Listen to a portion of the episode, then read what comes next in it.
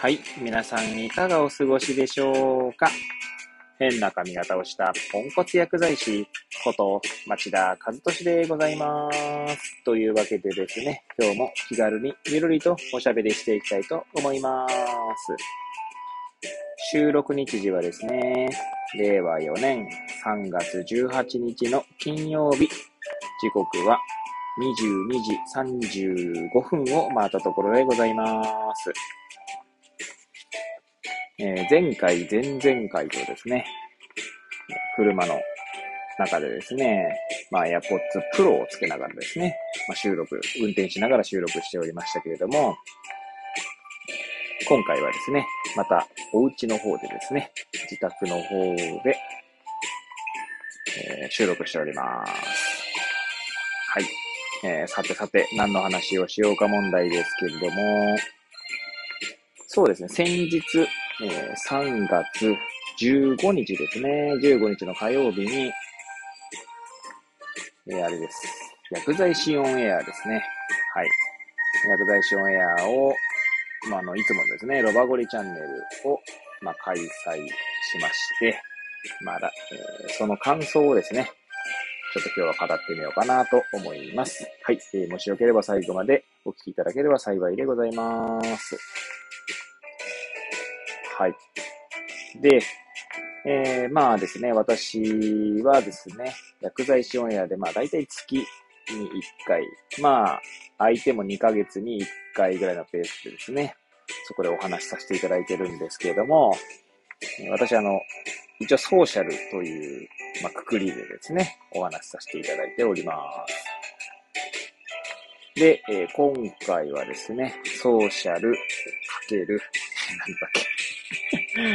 えー、な、何のしゃ、何を喋ったかというと、あ、家族の形でしたかね。はい。で、えーまあ、最近はですね、私の方が先に喋って、相方のですね、川椎さんが続いて喋ってっていう、まあ、展開になることが多いんですけれども、はい。まあ、私はですね、まあ、川椎さんと違って、最近は、なんていうんですかね、あと私の頭の中ので考えたことをですね、その場でこうシェアする形になっておりまして、まあ哲学とかですね、まあ読書をした、まあ結果だったり、あとは、まあその日々、薬局でですね、仕事をする中で考えたことなどをですね、まあスライドでまとめているっていうことになっておりますね。はい。で、毎回思うことはですね、本当に私でいいのかと思うんですけれども、まあ、なんていうんですかね、まあ、正直言ってですね、ソーシャルかけるってなってますけど、まあ、カーシーさんがですね、相方のカーシーさんが、まあもう本当、ザ・ソーシャルみたいな活動をしてらっしゃる方ですし、まさにですね、ソーシャルをこう、絵に描いたような方ですので、私はですね、引き立て役でいいんじゃないかなと最近は思っておりますね。はい。まあ、現にですね、まあ、あの、ライブ勉強会ですので、Facebook ライブでの配信と、YouTube ライブでの配信、まあ、二つやってるんですけれどもね。で、まあ、大体、私と川椎さんは、Facebook の方でですね、コメントを、まあ、書いていると。書きながら、まあ、実際に話しながらって感じでやってるんですが、まあ、ライブ配信するとですね、今誰が、あ、何人ぐらい聞きに来てくれるのかっていう数字がわかるんですね。はい。で、いつも21時半からやるんですけれども、まあ私が喋るときはですね、ほとんど数字は動かないんですね。はい。まあ私の記憶が確かならば、まあ2人、3人、まあそんなレベルですよね。ほぼほぼ聞いてない感じです。はい。で、そして、えー川椎さんの番になった時にはですね、まあ、6人、7人、まあ、8人みたいな、まあ、そんな感じでですね、えーまあ、いろんな方が聞いてらっしゃると。まあ、これは何を意味するのかといえばですね、私が喋ってるのをき、あの、見てもですね、みんな多分こう、別のところに行っちゃうんでしょうね。はい。まあ、やっぱりこう、川椎さんの方がですね、ソーシャルって感じですので、まあ、それでもですね、まあ、他のある私の話を、えー川椎さんが聞いたりとか、まあ、あるいは、えー運営の方々が聞くことでですね、面白いと言ってくれるから、まあ、やってるっていうところがありますね。はい。まあ、今回はですね、家族の形っていうところで、私自身は、まあ、薬局でですね、やっぱその家族のあり方みたいなことを、まあ、こう考えるきっかけっていうのが、まあ、結構あるんですよ。まあ、今回のスライドで挙げたやつで言えば、例えば、そうですね。まあ、親子連れ、てか子供の、えー、幼い子供をですね、と一緒にこう、母親が例えば来局された時に、待合室でですね、その、えー、お子さんのことをですね、結構こう、まあ、どう、どうなったりまでは言い言い過ぎかもしれませんが、結構きつい言葉でですね、怒ったりしている場面とか、あるいはですね、えー、なんだろう、認知症の、え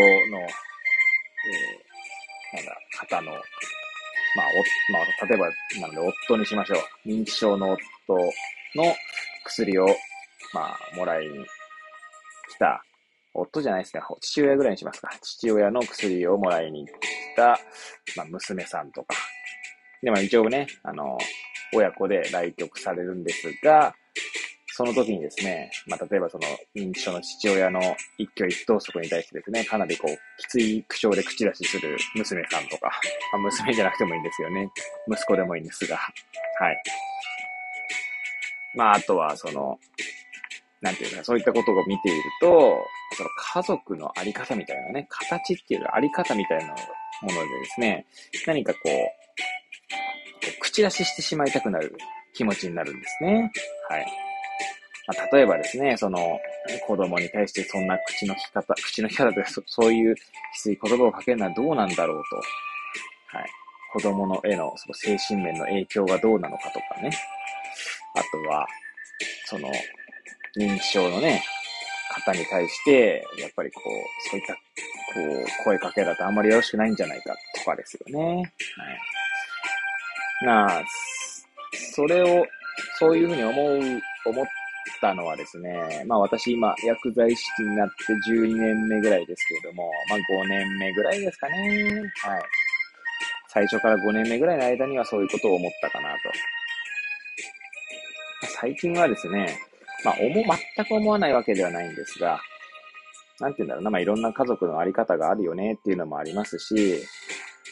まあ、なんて言うんですかね。そういったものも含めていろんなとこに影響が与えられてるんだと思うので、私もそれで影響を受けてる一人だと思うんですけれども、まあ、そこに、こう、そこを変えようとすること自体がちょっと違うのかなっていう気も最近はしておりますね。はいまあ、ちなみに話の展開としてはですね、もう、えー、その実際の話の展開としてはですね、わけわかんなくなってきたんですけれども、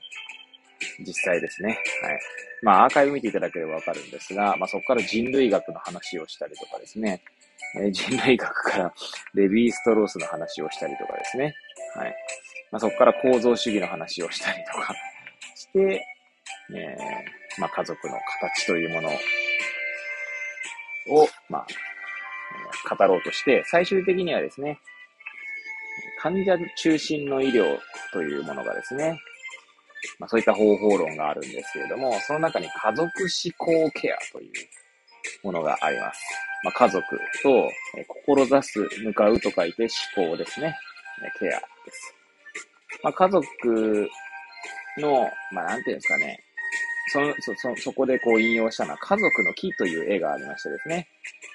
家族思考ケアの文脈では、えー、患者さんのですね、後ろにその木が生えていてですね、